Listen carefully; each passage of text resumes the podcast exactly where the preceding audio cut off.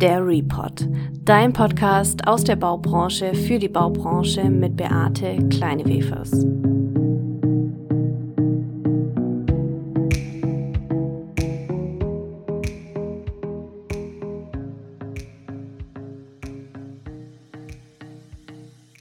Hallo und herzlich willkommen zu einer neuen Folge der Report. In der vergangenen Folge haben wir über den Wirtschaftsstandort Stuttgart und die Stadträume, in denen Transformation erlebbar ist, unter anderem die Brickets, gesprochen. Heute schauen wir uns mal die Relevanz von Ökosystemen an, um erfolgreich auch Innovationen in die Umsetzung zu bringen und beantworten die Frage, was kann die traditionelle Baubranche von jungen Startups und dem Spirit dahinter lernen? Dazu sitze ich natürlich heute wieder mal nicht alleine hier, sondern habe mir zwei ganz besondere Gäste eingeladen. Der eine hat Innovations- und Technologiemanagement studiert und konnte in den letzten Jahren, habe ich gelesen, über 50 Startups bei der Geschäftsentwicklung unterstützen. Was er da so mitgenommen hat, wird er uns heute sicher auch ein bisschen durchblicken lassen. Die andere ist als Wirtschaftspsychologin in den Bereichen Organisationsentwicklung und Innovationsmanagement ursprünglich tätig gewesen und unterstützt jetzt auch Startups dabei und Forschende ähm, auf ihrem Weg zur erfolgreichen Gründung und darüber hinaus.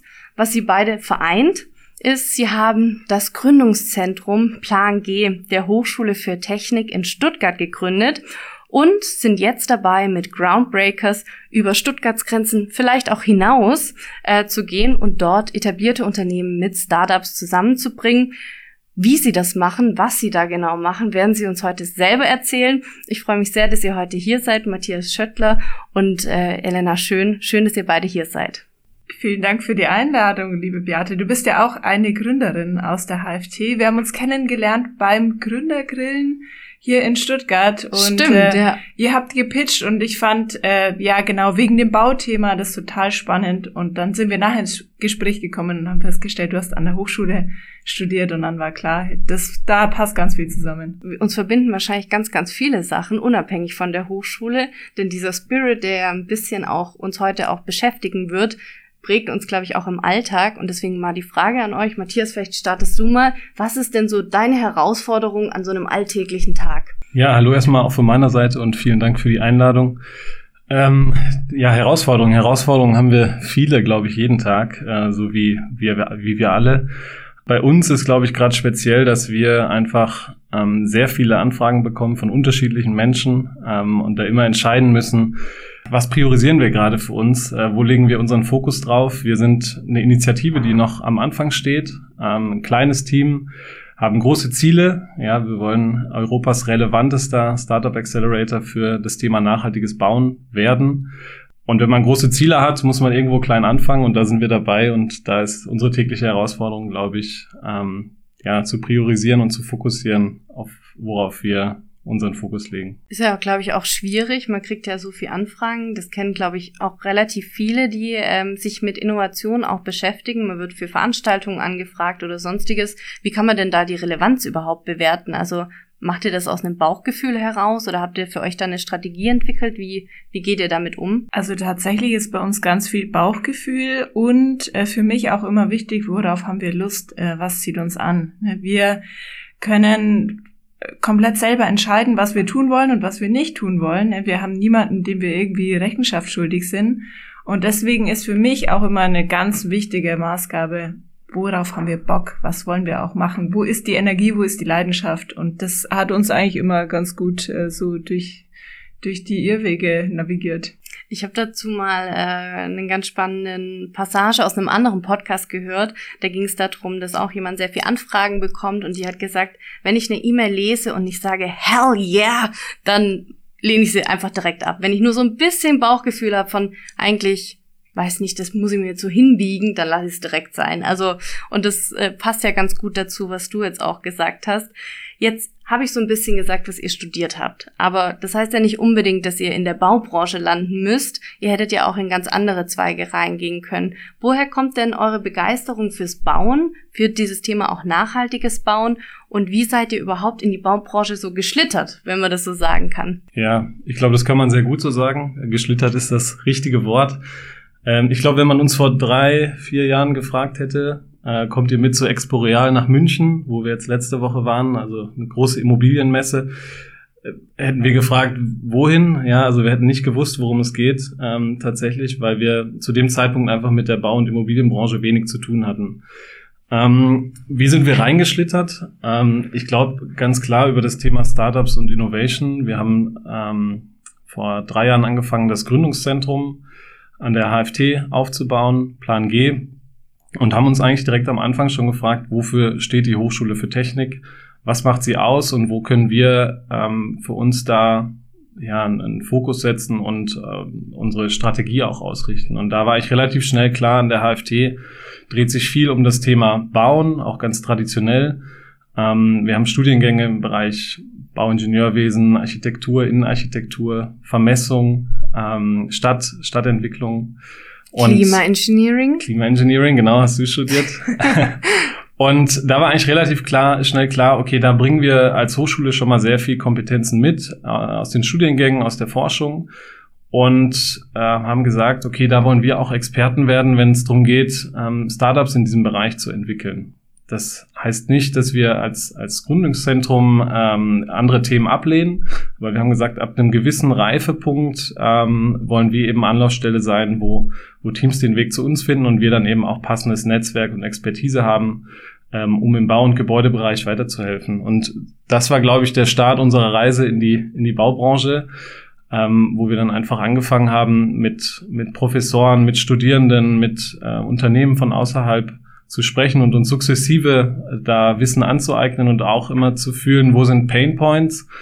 Und was, glaube ich, hilft, wenn man dann diese Perspektive hat, von der wir kommen, dass man einfach ähm, auch so ein bisschen naiv vielleicht mal draufschauen kann und sagen kann, naja, warum ähm, funktionieren in anderen Branchen äh, schon Technologien oder Lösungen und in der Baubranche nicht? Und äh, da das dann einfach mal auch auszuprobieren und, und zu experimentieren. Und ein Stück weit ist das dann auch der Weg, der uns äh, zu Groundbreakers geführt hat, weil wir einfach gespürt haben, ähm, in dieser Kombination Startups und Baubranche, da gibt's noch nicht so viele Angebote. Ähm, und haben uns dann einfach auf den Weg gemacht und äh, ja diese Initiative gestartet und äh, sehr bedarfsgerecht dann einfach Angebote und Formate entwickelt. Jetzt hast du es nämlich gerade schon gesagt und Elena, das würde ich gerne mal an dich auch weitergeben.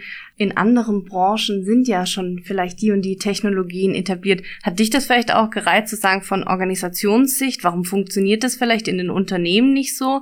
Ähm, war gerade das dass da vielleicht noch ein großes Potenzial ist, auch wirklich Innovationen in die Unternehmen zu bringen. Etwas, wo ihr sagt, das ist zwar vielleicht erstmal ein Painpoint, ähm, aber das ist natürlich ein großer Reiz, auch zu sagen, da kann man auch wirklich was bewegen im Gegensatz zu anderen Branchen. Ja, das ist vor allem für mich persönlich ein starker Antrieb. Also ich bin sehr über, über Impact motiviert und ich sehe in der Bau- und Gebäudewirtschaft einfach riesengroßes Potenzial für Impact. Also wir alle Menschen wohnen irgendwo.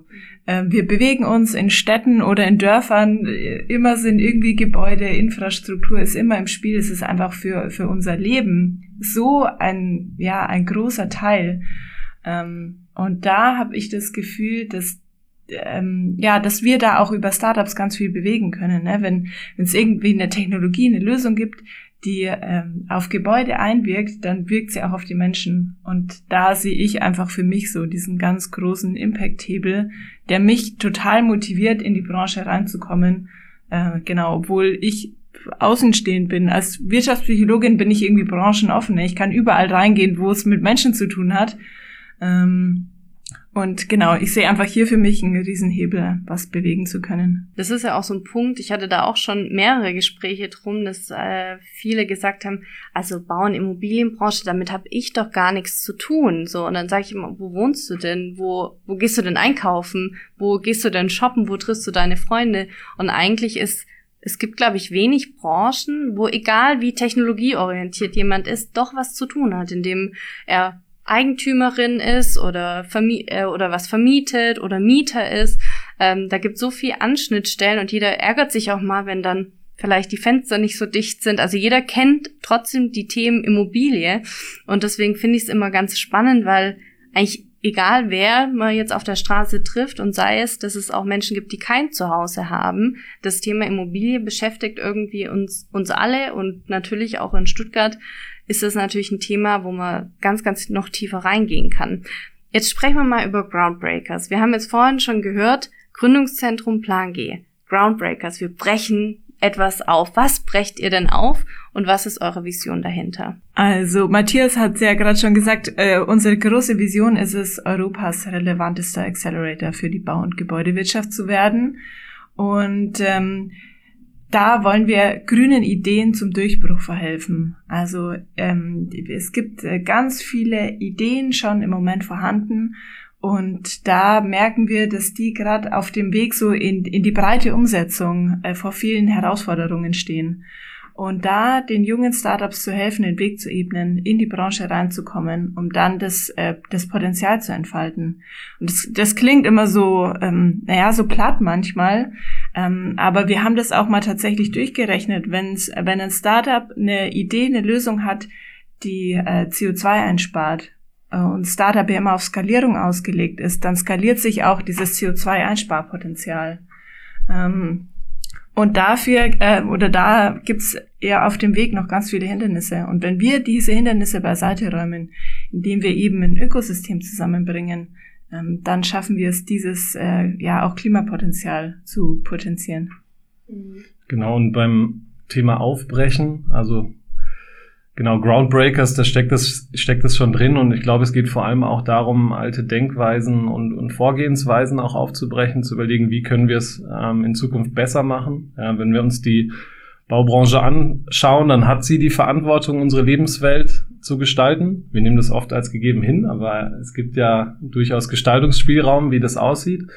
Und auf der anderen Seite ähm, sehen wir, dass die Baubranche aktuell für 40 Prozent der CO2-Emissionen verantwortlich ist, also Bau- und Gebäudewirtschaft zusammen. Ähm, und das ist natürlich ein, ein riesengroßer struktureller Hebel, um da CO2-Emissionen einzusparen. Und wenn das gelingen soll, dann ähm, brauchen wir eben neue Lösungen, neue Denk Denkmuster und wir brauchen auch eine Kultur innerhalb der Branche, die es ermöglicht, dass, dass diese Veränderung stattfindet und dass diese Transformation wirklich ähm, erfolgreich wird. Und da wollen wir einfach zu beitragen, indem wir in unserem Ökosystem aus den Unternehmen diejenigen ähm, rausholen und, und zu uns bringen, die als Innovatoren agieren, die auch dort diese, diesen Veränderungsprozess vorantreiben und die sich in unserem ähm, auf unserer Plattform oder in unserem Netzwerk da auch einfach untereinander austauschen und ermutigen können und gleichzeitig Impulse, Motivation und Lösungsansätze von Startups bekommen, die sie eben dann in den Unternehmen oder in Kooperation mit ihren Unternehmen einfach in die breite Anwendung bringen. Und das ist das das ist das Ziel und das ist, glaube ich, auch genau das, was, was auf dieses Thema Impact einzahlt, dass wir einfach sehen, ähm, es gibt einen, einen riesengroßen Hebel. Äh, die Zeit ist jetzt reif, dass auch die Baubranche das, glaube ich, erkannt hat. Die Politik ähm, sieht auch, glaube ich, die Bau- und Gebäudewirtschaft als einen größten oder einen großen Faktor in dem Bereich. Das heißt, auch die gesetzlichen Bestimmungen werden, werden strenger in dem Bereich und diese Veränderung muss einfach stattfinden. Und deswegen ähm, ja, sind wir davon überzeugt, dass es genau die richtige Zeit ist, ähm, diese Initiative an den, an den Start zu bringen und gemeinsam an Lösungen zu arbeiten. Wir waren ja äh, letzte Woche auf der Expo Real und haben da ganz viele Gespräche geführt und wir haben schon auch so ein bisschen eine verhaltene Stimmung wahrgenommen. Also Immobilienbranche ist ja im Moment äh, genau bisschen gebeutelt von, von verschiedenen Dingen. Und wir erleben aber gleichzeitig auch ähm, ganz ganz viele Stimmen, die sagen, hey, aber gerade das Thema Innovation und Nachhaltigkeit ähm, steht jetzt dringend auf der Agenda, ne? Obwohl gerade vielleicht auch viel äh, irgendwie konsolidiert wird, obwohl es hier und da äh, schwierig wird und man auch finanziell äh, Entscheidungen treffen muss, ne? In was äh, investiere ich mein Geld und in was nicht, merken wir, dass die Themen Startup, Innovation und Nachhaltigkeit auf jeden Fall da jetzt äh, ganz oben auf der Agenda stehen. Genau. Krisenzeit äh, bedeutet immer Veränderung und Veränderung ist eigentlich die perfekte Voraussetzung oder das perfekte Umfeld, wo Innovationen und, und Startups dann einfach äh, entstehen können. Von daher ähm, wie gesagt, it's time to break new ground. Ich kann ja mal sagen, was ich, als ich, äh, als Matthias mir das erzählt hatte, ähm, Groundbreakers, da ging auch in meinem Kopf ganz viel los, weil ich fand den Begriff sehr spannend und sehr passend. Das erste, woran ich gedacht habe, war irgendwie natürlich auch, wir sprechen immer von Flächenversiegelung und sowas in Städten und ich dachte irgendwie so, die Natur holt sich wieder was zurück. So irgendwie, das äh, ging in meinem Kopf los. Wir brechen, man kennt es ja so wie Blumen, so durch irgendeinen so Asphalt durchbrechen oder sowas. Ja, man kennt es aus dem alten Löwenzahn-Intro. genau. Ja, das äh, äh, gute Inspiration habt ihr euch da geholt. Aber da dachte ich auch so ein bisschen dran. Und natürlich äh, diese Krisenzeiten und auch die Unsicherheit vielleicht, die gerade viele, nicht nur Bauakteure spüren, sondern eben auch die Menschen, die in Immobilien wohnen, die Angst haben, das steigende Mieten etc. Da gibt so viel soziale Themen auch, die damit einhergehen, dass ich glaube, dass es ganz, ganz wichtig ist, auch da positive Impulse auch setzen zu können, damit Menschen wieder auch eine gewisse Hoffnung haben, wohin könnten wir uns denn wirklich entwickeln als Baubranche und das nicht immer so dieses auch teilweise schlechte, verstaubte Image ein bisschen hinter sich zu lassen. Jetzt haben wir gerade gesagt, vielleicht seid ihr auch ein bisschen jemand, der einen Impuls, auch sei es in einem Gespräch geben kann, Woher nehmt ihr euch denn den Impuls? Ihr wart jetzt auf der Expo Real. Wo tauscht ihr euch aus und wo, wo nehmt ihr so das Stimmungsbild der Branche überhaupt mit? Wo trifft man euch an? Ich blicke natürlich sofort in Richtung Matthias, weil ich nenne ihn immer unseren Außenminister. und ähm, der Matthias ist ganz viel draußen und spricht mit ganz vielen Leuten. Und äh, aus diesen Gesprächen ähm, ja, ziehen wir so ein Stimmungsbild, ne? Da, da puzzeln wir uns so die, die zusammen. Wir sprechen mit Startups, mit Unternehmen, wir sprechen mit dem Startup-Ökosystem, mit InvestorInnen und so kriegen wir eigentlich ein ganz vielfältiges Bild von Einzelstimmen und daraus ergibt sich so unser Gesamtbild. Genau, also wir, wir sind natürlich auf vielen Veranstaltungen unterwegs und da ist ja auch erfreulich, dass in Stuttgart ähm, mittlerweile in dem Bereich viel passiert. Also du hast die Brücke angesprochen. Ähm, da kann ich jedem empfehlen, mal eine Mittagspause zu machen ähm, am, am Innovators Wednesday. Ähm, tatsächlich habe ich da bisher immer ähm, gute Kontakte gemacht und, und spannende Gespräche geführt. Und so ist es äh, ja eigentlich bei jedem Event, ähm, wo es sich um, um Startups und, und Gebäude oder, oder Gebäude ähm, dreht, dass man da äh, immer interessante Verbindungen rauszieht. Ich glaube, was ansonsten natürlich auch irgendwie ein äh, extremes äh, oder ein extremer Pool für, für äh, Inspiration ist, ist, äh, ist LinkedIn. Also ich bin auch da sehr aktiv und, und schaue mir eben auch, wo Veranstaltungen sind, wer dann da ist, ähm, wie man mit, mit, mit Gründerinnen, mit, mit äh, Unternehmensvertretern auch äh, erstmal über LinkedIn in Kontakt kommen kann, um dann Termine zu machen. Und auch das sehe ich als ein Tool an, ähm, wo man, wo man sehr gut ins Gespräch kommt und ähm, ja, wo wir eben auch sichtbar sein wollen. Jetzt habt ihr natürlich schon mal einige Punkte aufgezählt. Ich weiß aber auch, dass die Elena in Kopenhagen war was hat denn der, vielleicht auch der internationale Kontext, sich mal anzuschauen, was geht in anderen europäischen Ländern vielleicht auch, wie wird da Nachhaltigkeit und Wohnen verstanden, was bringt einem das und was hat's dir vielleicht gebracht, die Reise? Oh, die fand ich ganz toll. Äh, ich war zum ersten Mal in Kopenhagen und in Dänemark äh, und war total begeistert von der Stadt. Die Stadt fühlt sich zeitgemäß an. Es fühlt sich so an, wie eine Stadt heutzutage sein sollte. Ähm, mir hat total gut gefallen diese Kombination, also jetzt architektonisch, äh, ganz viele alte Gebäude, die aber schön äh, saniert waren, in Kombination mit ganz moderner Architektur. Und das so nebeneinander zu sehen, das Alte und das Neue, wie es gut zusammenpasst, sich nicht gegenseitig beißt oder sich gegenseitig die Show stehlen will, sondern dass beides so nebeneinander in eine, in eine harmonische Einheit kommt. Ähm, dann da natürlich ähm, äh, das Wasser, die vielen FahrradfahrerInnen, ähm, so die, die, das Leben in der Stadt äh, zu sehen. Ähm, äh, also war, war total toll. Ähm, besonders gefallen hat mir der Blocks Hub. Ähm, ist vielleicht den einen oder anderen bekannt, ist ein äh, großer Hub, äh, genau für Sie nennen Sustainable Urbanization, also Sie beschäftigen sich auch mit allem, was in der Stadt passiert, ähm, auf, im Bereich Nachhaltigkeit. Und da gibt's, äh, der, der Blockshub hat ein großes Gebäude direkt am Wasser und äh, da kommen jeden Tag äh, tausend äh, Menschen in das Gebäude, die irgendwas mit Stadt machen. Ähm, zum Beispiel hat äh, die dänische Architektenkammer da ihren Sitz. Ähm, aber es kommen Startups rein, es kommen Umweltinitiativen rein und die sitzen da alle in dem Coworking Space und arbeiten. Und ich durfte dann auch einen Tag in dem Coworking Space äh, sein und habe das dann einfach mitbekommen, wie Zusammenarbeit ganz praktisch funktioniert, weil die alle in einem äh, Gebäude sitzen und sich zufällig ähm, an der an der Kaffeeküche dann austauschen und treffen. Und das zu sehen, ähm, also ich habe immer für uns hier, für Stuttgart und Deutschland so ein, so ein Bild im Kopf und es war total spannend zu sehen, dass das dort lebt und zu sehen, ja, es ist möglich. Ähm, ja, wir sind davon vielleicht auch noch ein Stück weit weg, aber es gibt dieses Vorbild, wo wir hingucken können und wo wir uns inspirieren können. Und die auch offen sind für Austausch und die sagen, hey, cool, dass ihr euch auch auf den Weg macht. Wenn ihr Hilfe braucht, äh, meldet euch, wir unterstützen euch.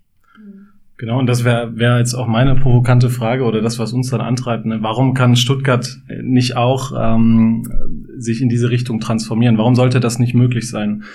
Und äh, ich glaube, wir arbeiten auch daran, einfach diesen Spirit irgendwo zu verorten. Ähm, und sehen da eigentlich Stuttgart als eine Stadt mit idealen Voraussetzungen, vor allem in Hinblick auf die Bau- und Gebäudewirtschaft. Also wir haben äh, fantastische Hochschulen und Universitäten in diesem Bereich. Wir haben äh, Forschungseinrichtungen ähm, mit dem Fraunhofer IAO zum Beispiel, aber auch HFT, Uni Stuttgart. Ähm, es gibt massig Bauunternehmen, also Industrie, Projektentwickler. Ähm, Stuttgart ist die Stadt der Architekten, höchste Architektendichte in, in Deutschland ähm, und hat, glaube ich, auch durch diese ähm, ja, Architektur und, und Ingenieursbüros mit, mit Strahlkraft wirklich Einfluss auf die gesamte Welt und, und baut äh, überall auf der Welt äh, oder setzt da Bauwerke um.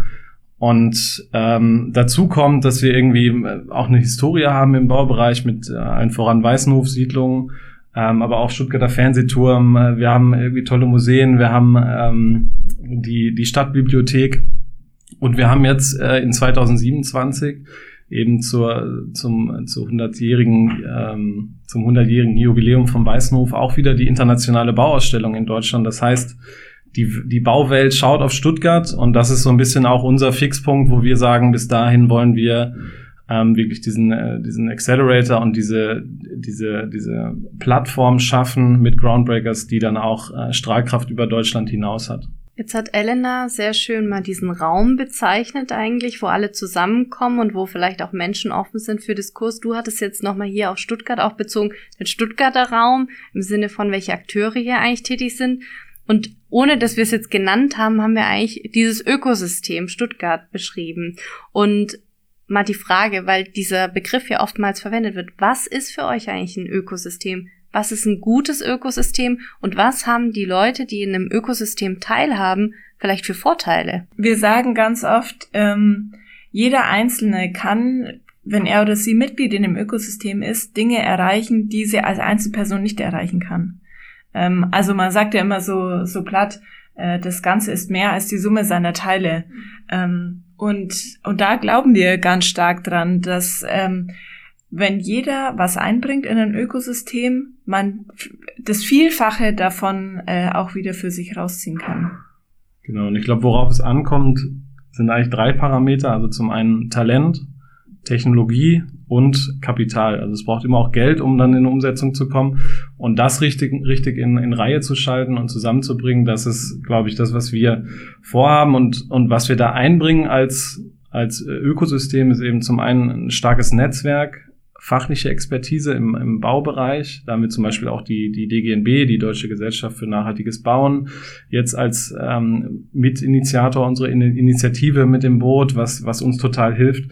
Und ähm, als dritte Komponente eben dann dieses unternehmerische Know-how, wo wir jetzt eben auch als, als Plan G, als, als Gründungszentrum schon viel Know-how aufgebaut haben und da eben auch eine enge Anbindung haben an das äh, Startup-Ökosystem, was ja schon besteht Und wenn man das eben zusammenbringt, vermischt, dann kann da äh, Großes entstehen. Und das ist, glaube ich, das, was dann auch ein Ökosystem ausmacht. Ich glaube, das kann man erstmal so stehen lassen. Wir haben jetzt schon mal einen guten Einblick davon bekommen, was überhaupt ein Ökosystem ausmachen kann. Ähm, jetzt wollen wir nochmal konkret auch auf die Vorteile, die Startups, also junge Unternehmen oder junge Gründer daraus ziehen können, auch nochmal eingehen. Was bietet ihr Startups? Was können die von euch auch erwarten? Und was erwartet ihr von den Startups, die zu euch kommen? Eine der Herausforderungen, die wir sehen für Startups, ähm, ist so den, den Markteintritt zu schaffen und ähm, wir nennen das immer Traction äh, zu sammeln. Also ähm, sozusagen die PS auf die Straße zu bringen, äh, Nachweise dafür zu erbringen, dass äh, die Idee des, des Produktes, das man da hat, äh, auch wirklich funktioniert. Und da, ähm, besonders in der Baubranche, gibt es da besondere Herausforderungen, weil viel äh, normiert ist. Ähm, so, es gibt ganz viele Hürden äh, auf dem Weg dahin. Und äh, wir wollen den Startups, die zu uns kommen, durch das große Netzwerk, das wir aufbauen, äh, Türen aufmachen, durch die sie dann selber leichter durchgehen können. Also das ist zum Beispiel, dass wir sie verbinden mit Unternehmen, die offen sind, auch mal was auszuprobieren. Ähm, da gibt's dann vielleicht irgendwo ein Testgebäude, wo man mal einen Baustoff äh, testen kann, bevor er durch alle tausend Normierungen durchgegangen ist. Ähm, also dass wir da, ähm, ich habe vorher schon gesagt, so die Hindernisse abbauen. Und das ist genau das. Ähm, wir wollen alle Partner ähm, an Bord haben, die es braucht, äh, um, um diese Lösungen schnell in die Breite zu kriegen.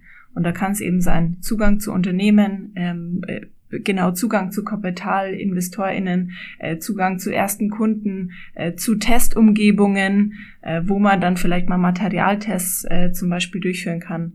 Ähm, also meine Vision ist, dass die Startups bei uns alles bekommen, um selber gut arbeiten zu können. Genau, und ich glaube, was, was auch wichtig ist, dass ähm, die, die, die Startups auch die Möglichkeit bekommen, voneinander zu lernen. Ja, wenn man sie zusammenbringt, dann merkt man eigentlich relativ schnell, ähm, dass jeder ähnliche Voraus oder ähnliche ähm, Herausforderungen hat.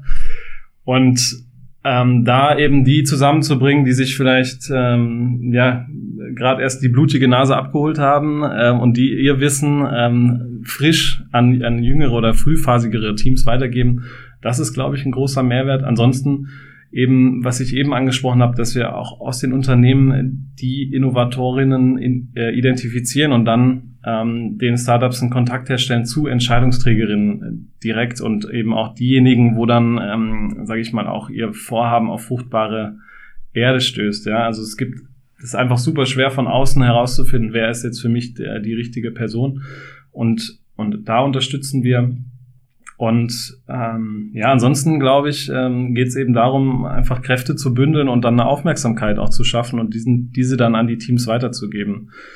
Du hast uns eben gefragt, wie wir priorisieren. Also bei uns gilt schon immer Startups first. Das heißt, wir haben immer den, den Mehrwert für die, für die Teams im, im Fokus und versuchen rundrum ähm, das, das Ökosystem aufzubauen und sind davon überzeugt, dass wenn die Startups erfolgreich sind, dass dann auch alle anderen mit profitieren. Jetzt haben wir ganz viel darüber gesprochen, was Startups auch davon erwarten können.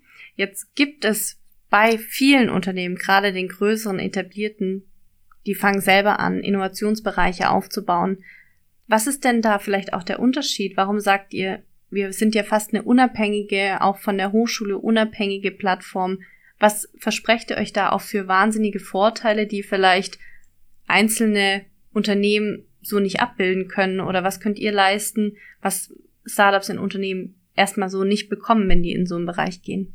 Wir haben verschiedene Corporate Innovation Initiativen gesehen. Wir haben sie kommen sehen. Wir haben auch ein, äh, einige wieder gehen sehen, äh, weil Corporate Innovation äh, total schwierig ist. Also Corporate Innovation heißt aus dem Unternehmen von innen heraus Innovation äh, zu erzeugen. Und Innovation heißt, ähm, dass es irgendwas Neuartiges ist, was vorher noch nicht da war. Und das aus einem Unternehmen von innen heraus zu machen, ist wahnsinnig schwer. Ähm, man sagt ja manchmal, alle haben gesagt, es geht nicht, dann kam einer, der hat es nicht gewusst und der hat es einfach gemacht. Ähm, und eben Unternehmen, aus einem Unternehmen heraus Innovation zu betreiben, äh, ist so schwer, weil sofort ganz viele Leute sagen, ah, das haben wir vor zehn Jahren schon probiert, das hat da auch nicht funktioniert, äh, das, das klappt gar nicht. Ähm, das heißt, aus meiner Sicht muss Innovation immer ein Stück weit abgekoppelt von vom äh, eigentlichen Kernunternehmen stattfinden. Oder die Wahrscheinlichkeit ist höher, sagen wir mal so, dass dann da wirklich auch ähm, bahnbrechende Dinge rauskommen. Äh, das heißt, ähm, das ähm, vom Unternehmen ein Stück weit abzulösen und äh, diesen neutralen Boden äh, zu suchen, den Austausch mit anderen, äh, das über die Mauern hinweg, sich vielleicht in anderen Branchen inspirieren zu lassen, äh, mit anderen Gewerken äh, zusammenzukommen äh, und dann da ähm, ja neue Dinge zu kombinieren. Also eine Innovation oder eine Idee ist nie komplett neu, sondern sie ist oft eine Kombination von zwei oder mehr Sachen, die vorher schon da waren und die man einfach neu zusammenbringt. Ähm, und das kann, glaube ich, fast nur außerhalb von dem Unternehmen stattfinden. Mhm. Ja, also ich bin davon überzeugt, und das haben wir jetzt auch in den ersten ähm, Projekten gespürt, dass sich Innovationsabteilungen in den Unternehmen und unsere Vorhaben äh, und unser Vorhaben natürlich nicht ausschließen, sondern im Gegenteil sehr gut ergänzen und dass es auch grundsätzlich gut ist, dass äh, auch Bauunternehmen jetzt anfangen, ähm, Innovationsabteilungen in die Unternehmen zu integrieren. Das ist eigentlich ja auch die Stelle, wo wir sehr gut andocken können und ähm, wo unsere Formate dann eben auch auf, auf fruchtbaren Boden stoßen.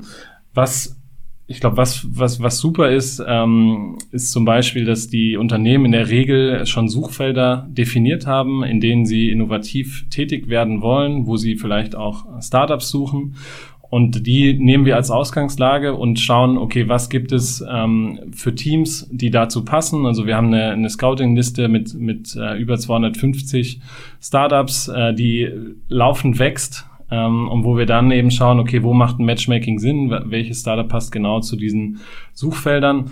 Und wenn wir aber, ähm, wenn es auch mal, und das kommt, kommt auch vor, dass wir kein passendes Startup finden, dann ähm, nehmen wir eben diese Suchfelder mit und speisen die ein in äh, frühphasige Formate. Also das sind dann Hackathons oder, oder Ideathons, ähm, wo wir eben diese Suchfelder als Ausgangssituation nehmen. Das sind dann sogenannte Innovation Challenges, ähm, die dann wiederum Studierende, Forschende ähm, nehmen und, und sich äh, auf Basis dieser Challenge auf den Weg machen.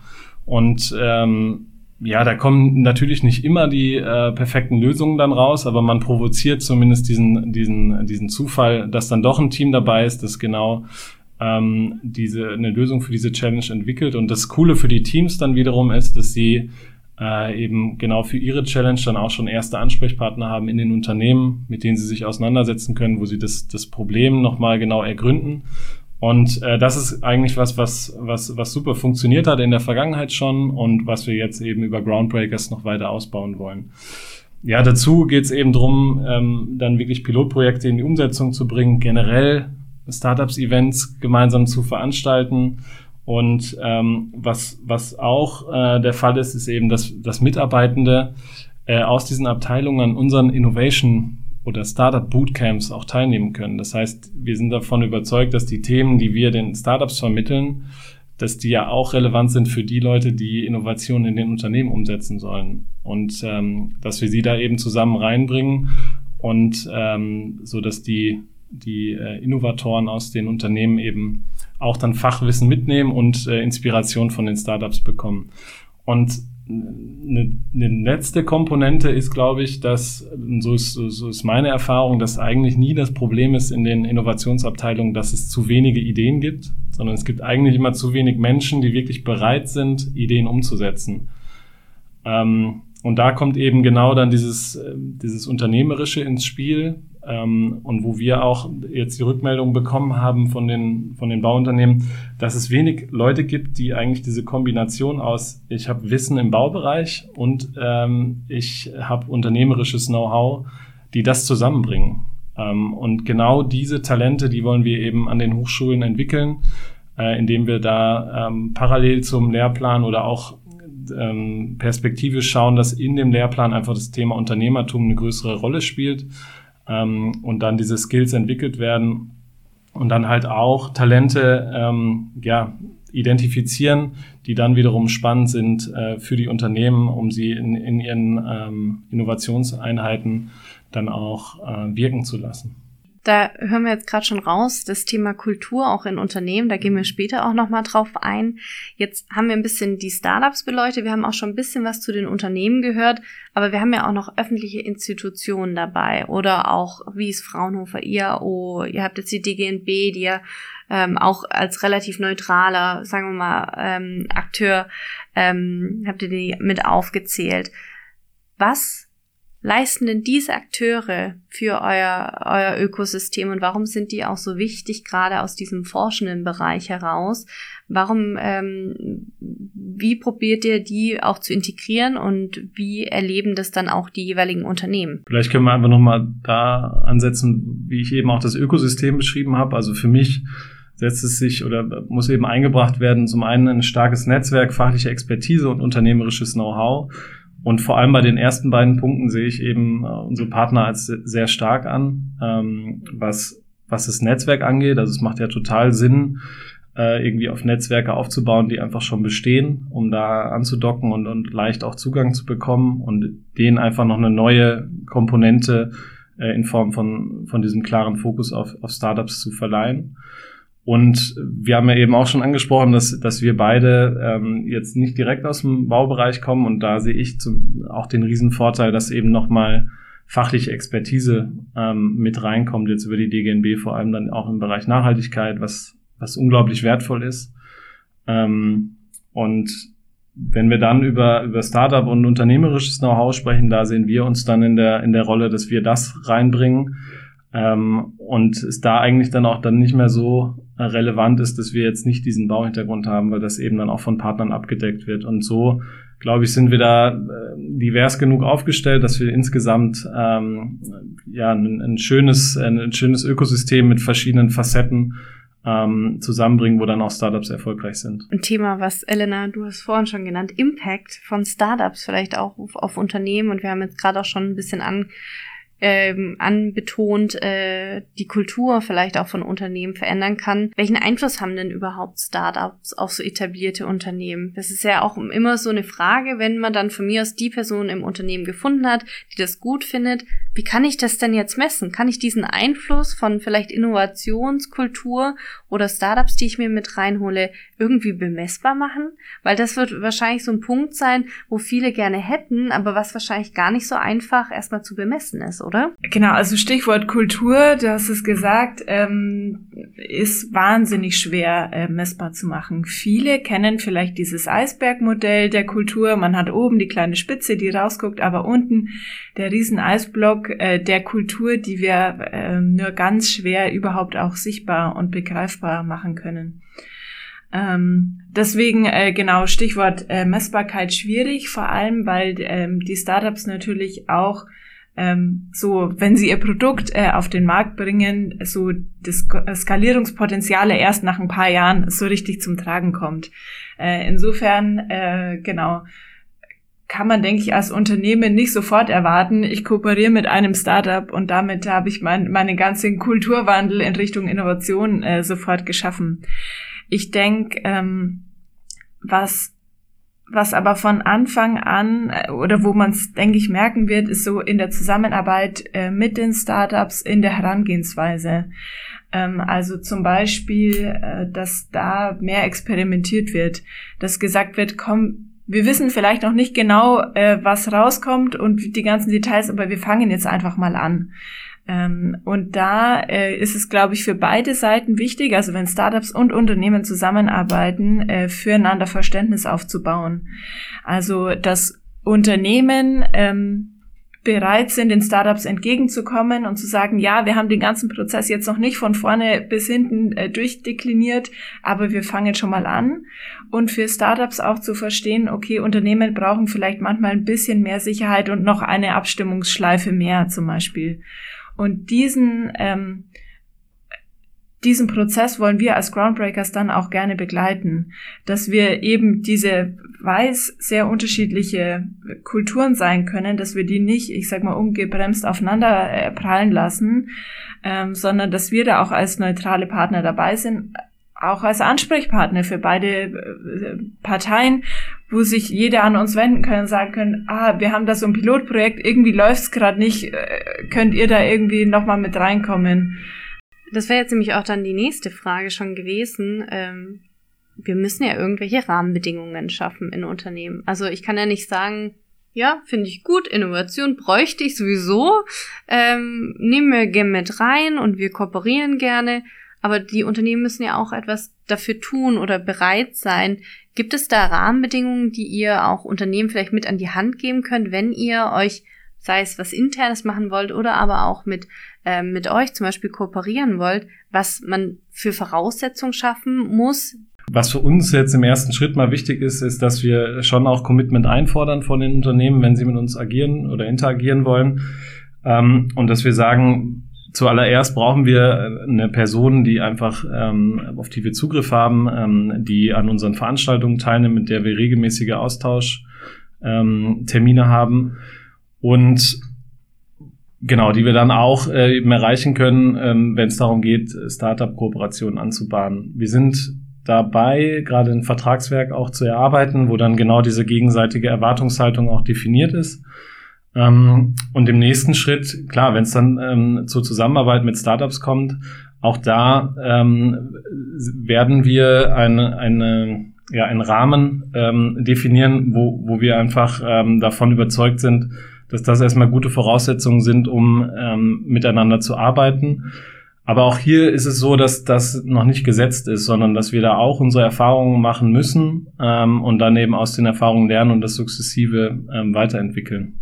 Jetzt kommen wir nochmal so ein bisschen auf das Thema Kultur nochmal zurück. Ähm, Jetzt, wir hatten vorhin ganz kurz im Gespräch, das fand ich ganz spannend, dass das rauskam. Ihr habt nämlich auch gesagt, natürlich, auch wenn es so Initiativen bei Unternehmen gibt und die trotzdem mit euch kooperieren oder gerade deswegen, dann kriegen ja auch diejenigen, die darin involviert sind, Output, äh, Input von euch wiederum. Jetzt haben wir diesen, äh, diesen Innovationsbereich vielleicht, aber wie positiv könnte sich das denn auch auf andere Mitarbeiter, die damit jetzt erstmal vielleicht nicht direkt was zu tun haben, hat es denn kann man auch da sagen, das könnte wirklich auch eine positive, kulturverändernde ähm, Rolle haben für, was für ein Mitarbeiter, der im Operativen jetzt wirklich steckt, auch wirklich spürbar ist, dass der das auch befürwortet? Ja, unbedingt. Also ich, ich sehe zum Beispiel äh, ja, einen ersten Schritt, um an der Kultur mal zu arbeiten, dass das Unternehmen wirklich auch über ihre internen Kanäle berichten. Warum ähm, engagieren wir uns jetzt bei der Initiative Groundbreakers? Was ist der Sinn dahinter? Warum ist das Thema Nachhaltigkeit wichtig? Warum ist das Thema Startups wichtig? Um da einfach zu sensibilisieren, ähm, ja genau, warum das wichtig ist. Und dann auch immer wieder über, über Vorhaben, über, über Positivbeispiele berichten und auch eine realistische Erwartungshaltung schaffen. Also es, es wird immer davon ausgegangen, ja, da kommt ein Startup und dann ist das die perfekte Lösung und wird die Welt verändern. Äh, und, und jeder Gründer ist Elon Musk. Ähm, und so ist es natürlich nicht, sondern das ist ja ein sehr verzerrtes Bild, was da oft entsteht. Ähm, und ähm, da einfach eine realistische Erwartungshaltung zu haben, dass man wirklich ähm, ja keine perfekte Lösung erwarten kann, sondern dass es ja eben genau darum geht, ähm, mit den Startups äh, in eine Anwendung zu kommen und sich auch gegenseitig Feedback zu geben und auch ähm, ja eine Lösung ist nie fertig. Also gemeinsam dran zu arbeiten, dass sie eben den Bedarf des Unternehmens äh, auch dann genau trifft. Und das ist natürlich ähm, ja teilweise ungewohnt. Ähm, das ist auch, auch teilweise aufwendig. Ähm, aber nur wenn wir dieses grundlegende Verständnis erstmal haben, dann kann es auch erfolgreich sein. Und, und da sehen wir eben die Initiative schon als eine Möglichkeit, auch nach innen einfach äh, regelmäßig zu kommunizieren und da zu sensibilisieren für die Themen. Ähm, und das ist dann zum Beispiel auch was, was wir als Erwartungshaltung an die äh, Unternehmen weitergeben. Mhm. Was wir äh, jetzt auch machen, ist, ähm, dass wir Workshops für Startups anbieten zu einem Fokusthema. Also jetzt als nächstes äh, im, im Oktober äh, großer Sales Workshop. Also wie funktioniert eigentlich Sales im B2B äh? Äh, da haben wir jetzt äh, 20 äh, Teilnehmerinnen und Teilnehmer, also Gründerinnen und Gründer von, von Startups Äh, und die, mit denen machen wir den Workshop äh, gar nicht bei uns vor Ort, sondern wir gehen zu einem Unternehmen, in dem Fall zu Sika, ähm, ein äh, Unternehmen, das äh, schon Partner ist bei Groundbreakers ähm, das heißt, wir packen die Startups ein und fahren mit denen zu Sika. Und dann werden die Startups auf einmal auch da im Unternehmen sichtbar. Zum Beispiel, wenn man dann äh, zusammen in der Kantine beim Mittagessen ist. Äh, genau, ganz, ganz einfaches kleines Beispiel. Oder äh, so dann halt da über den Unternehmenscampus läuft. Äh, das gleiche machen wir dann äh, im November nochmal bei Wolf und Müller. Also auch da packen wir die Startups ein, fahren mit denen äh, zu Wolf und Müller, um da auch die Startups zu den Unternehmen zu bringen und genau dieses gegenseitige Verständnis zu fördern. Also für die für die Unternehmen, für die Mitarbeitenden äh, wird auf einmal sichtbar, ach huch, das sind ja äh, ganz viele Gründerinnen und Gründer und äh, für für die Startups selber ähm, auch nochmal ein Verständnis von, wie funktionieren eigentlich Unternehmen, äh, so wie sieht ein großer Konzern äh, von innen aus. Ihr, ihr hattet jetzt gerade ganz schön auf die Kommunikation und auch vielleicht dieses Transparenz schaffen, ähm, Sichtbarkeit schaffen ist ja da auch ein großer Punkt. Matthias hat es aber auch äh, ganz spannend, fand ich, gesagt. Ähm, nicht jeder Gründer ist ein Elon Musk und ähm, dieses Thema, was da ja mitschwingt, diese diese vielleicht Erwartungshaltung, die teilweise viel zu hoch ist, ähm, geht ja auch mit einer gewissen Fehlerkultur, die es in Unternehmen fehlt. Ja, sehr, sehr viel positive Sachen. Ich glaube, ein Format, was auf beides einzahlt, also einmal ähm, ein, ähm, ein realistisches Bild von Gründungspersönlichkeiten und Fehlerkultur ist, sind, sind unsere Fauna Talks. Also wir veranstalten regelmäßig äh, öffentliche Fauna Talks, also ist auch jeder Zuhörer und jede Zuhörerin herzlich eingeladen, sich da mal einzuwählen, kann ich nur empfehlen, weil es einfach ähm, weil es einfach darum geht, ähm, ganz offen und ehrlich seinen Weg ähm, in die, in die Startup-Welt ähm, darzustellen. Und ich würde sagen, es gibt fast keinen Founder-Talk, wo, wo, wo nicht jemand über einen vermeintlichen Fehler oder erstes Scheitern ähm, oder einfach, wir würden, wir sagen ja gar nicht Fehler oder äh, Scheitern, sondern einfach anpassen ähm, geht. Und ähm, das ist also das trägt, glaube ich, extrem dazu bei, einfach zu verstehen, dass, dass Fehler manchmal notwendig sind, um den richtigen Weg zu finden. Ähm, und, und dass eben auch nicht jeder, jeder Gründer oder jede Gründerin ähm, die gleiche Persönlichkeitsstruktur hat, sondern dass es super vielfältig ist. Ähm, und du warst ja selber auch schon mal zu Gast. genau, von daher kennst du, kennst du die Situation. Und ähm, das ist, finde ich, für, für ganz verschiedene Zielgruppen äh, inspirierend. Also klar Studierende, äh, Forschende, ähm, aber eben auch für Mitarbeiterinnen in den Unternehmen, ähm, bei unseren Partnern, ähm, hilft es einfach total ähm, zu sehen, ja, es, es hat oft gar nicht so viel damit zu tun, die perfekte Idee zu haben, sondern es hat viel damit zu tun, sich, sich auf den Weg zu machen und auf dem Weg die Augen offen zu halten und bereit zu sein, ähm, auf, ja, auf, auf Marktreaktionen ähm, zu reagieren und zu adaptieren und eine Dienstleistung und eine Lösung immer wieder auch anzupassen oder auch mal über Bord zu werfen. Ähm, und das ist, glaube ich, das Mindset, was dann auch eine, Fehlerkultur einfach stärkt ähm, und was, was dann ähm, dazu führt, dass auch in den Unternehmen eine größere Offenheit für, für Innovation da ist. Ich habe dazu ein ganz passendes Zitat, was ich äh, früher, als ich noch nicht so viel gescheitert bin, noch nicht so verstanden habe. Äh, und es geht, äh, if you do not fail, you are not even trying. Also nach dem Motto, wenn, wenn du nicht scheiterst, dann probierst du es gar nicht richtig. Weil jemand, der mal wirklich was riskiert und probiert, der fällt halt auch auf die Schnauze vielleicht. Und das fand ich damals ganz spannend, weil so alles, wenn so alles glatt läuft, dann ist das ein schlechtes Zeichen eigentlich, mhm. weil dann kann man sich wirklich fragen, machen wir irgendwas falsch? Mhm. Also, und das fand ich irgendwie ganz spannend zu sagen, okay, hoffentlich scheitern wir jetzt ganz, ganz viel, weil dann machen wir wirklich was. Dann, dann sehen wir wirklich auch Fortschritt. Und ich glaube, das ist was, was, äh, wo ich dachte, so äh, lieber nicht zu allglatt mhm. werden, weil das ist irgendwie nicht die Mentalität, die es braucht. Mhm. Das ist gar nicht so einfach. Ähm, das also den Spruch nicht nur zu lesen, sondern ihn auch wirklich für sich zu verinnerlichen. Ähm, also die, genau, wir alle kennen den Ruf nach mehr Fehlerkultur, aber was heißt es eigentlich und was heißt es, den auch wirklich zu, zu verstehen in seiner ganzen Bedeutung? Und da ist aus meiner Sicht äh, die psychologische Sicherheit ein ganz wichtiger Faktor. Wir brauchen das als Menschen, dass wir auch am Arbeitsplatz uns ähm, äh, sicher fühlen können. Also ähm, die, die Frage nach dem, habe ich ein sicheres Umfeld, in dem ich Fehler machen darf und kann? Äh, und wie wird mit diesen Fehlern umgegangen? Äh, und es kann sowas sein, wie äh, wird es dann hart sanktioniert, aber es können auch weichere äh, Faktoren sein, wie ich krieg mal einen blöden Spruch in der Kaffeeküche ab. Äh, und wie sicher fühle ich mich, ähm, auch Fehler zugeben zu können. Ähm, und wie, wie ist es sozial akzeptiert? Und das ist äh, gar nicht so einfach, äh, an diese äh, auch tiefliegenden Sachen zu kommen. Besonders, also ich finde es in der, in der Baubranche und in der Immobilienbranche besonders äh, interessant, weil da Fehler ja auch nochmal eine ganz andere Dimension annehmen.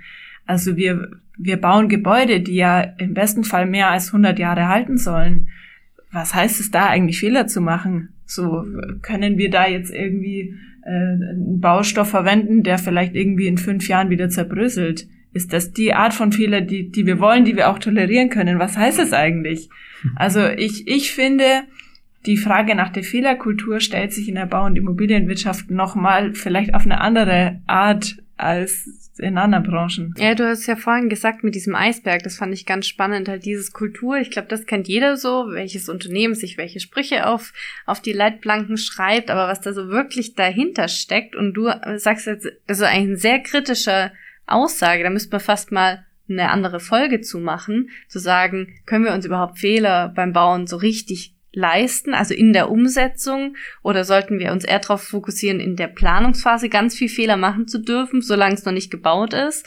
Also das ist ja wirklich ein, eine Frage, wo ich jetzt auch gerade drüber nachdenke, ähm, dass ich das, glaube ich, noch nie in der Folge so richtig beleuchtet habe. Ähm, dass das vielleicht auch sehr untypisch für die Branche ist, auf Grundlage dessen, weil man ja dann sagt, das muss ja alles stehen und jeder so der Tolle, der jetzt was gebaut hat, das muss alles perfekt sein. Was meinst du dazu? Ja, ich, ich finde das auch erstmal super spannend, die genau, die, dass es und, und sehe das auch so, dass das äh, in der Baubranche ein, ein Riesenthema ist, diese Risikoaversion, die, äh, glaube ich, einfach natürlich gegeben ist. Und trotzdem ähm, müssen wir dahin kommen, mutig zu sein. Und mutig heißt nicht naiv zu sein. Ich glaube, das ist der Unterschied und und da eben in eine, in eine Umgebung zu schaffen, wo wir eben testen können, wo wir experimentieren können und wo wir einfach Dinge rausfinden ähm, zum Beispiel, ob der neue Werkstoff jetzt tatsächlich die ähm, Haltbarkeit hat, die er verspricht. Und, ähm, und, und das ist, ich glaube, Mut ist so das Entscheidende, was, was es dann auch zusammenfasst. Ähm, und was wir auch brauchen, um diese, diese Initiative erfolgreich zu machen, einfach den Mut ähm, von, von potenziellen Partnerinnen und Partnern, sich auf, auf was einzulassen, was jetzt noch nicht im Detail definiert ist, aber wo wir das Gefühl haben, ähm, dass wir die perfekten Voraussetzungen haben, um da was Großes mit Stahlkraft zu entwickeln. Ähm, und wir, wir da einfach ähm, ja, Mut brauchen, sich auf diese Reise mit uns einzulassen und auch Vertrauen brauchen, dass wir ähm, dann daraus was, was Gutes entwickeln. Und von daher ähm, ja, sind wir auch dazu da, den, den Mut in die Unternehmen zu bringen, würde ich sagen. Hm. Ich glaube, das kann man gerade so mitnehmen, denn äh, das ist, interessiert mich natürlich auch persönlich, weil ich mich auch noch reinversetzen kann, wo es euch noch nicht an der Hochschule gab. Ähm, und da hätte ich mir so eine Initiative wie euch gewünscht. Welchen Ratschlag würdet ihr denn außer Mut haben, auch vielleicht auch den jungen Gründern oder Gründerinnen oder noch gar nicht Gründern, Ideenfinderinnen ähm, mitgeben wollen, wo ihr sagt, wenn ihr merkt, ihr wollt was zur nachhaltigen Bau- und Immobilienbranche beitragen, ihr wollt Teil von Groundbreakers werden, was könnt ihr denen mitgeben? Also für mich ist immer ganz wichtig, die Zeit des, des Studierens auch zu sehen, als Zeit, wo man links und rechts vom Tellerrand gucken kann, äh, was sonst noch so los ist. Ähm, also ich, wir machen auch ganz viel Lehre und ich empfehle den Studierenden äh, ganz oft, wenn möglich, auf keinen Fall in Regelstudienzeit zu studieren, sondern äh, das Studium äh, zu verlängern, ein Auslandssemester zu machen, eine Summer School mitzunehmen, nochmal ein Praktikum oder eben auch äh, vielleicht Praktikum im eigenen Startup ist auch was, was wir anbieten äh, an für Studierende. Ähm, mal vielleicht eine Vorlesung wegzulassen und stattdessen irgendwie in, keine Ahnung, bei einem Startup-Workshop mitzumachen. Äh, also wirklich die, diese Zeit des Lernens äh, und, und auch der Freiheit und der Ungezwungenheit, die wirklich bewusst zu nutzen und ganz bewusst neue Sachen auszuprobieren. sich neuen Input reinzuholen. Und das ähm, formuliere ich immer als ganz dringenden Appell an die Studierenden, nicht einfach äh, straight durchzustudieren, äh, sondern äh, sich Zeit zu lassen und viel auszuprobieren.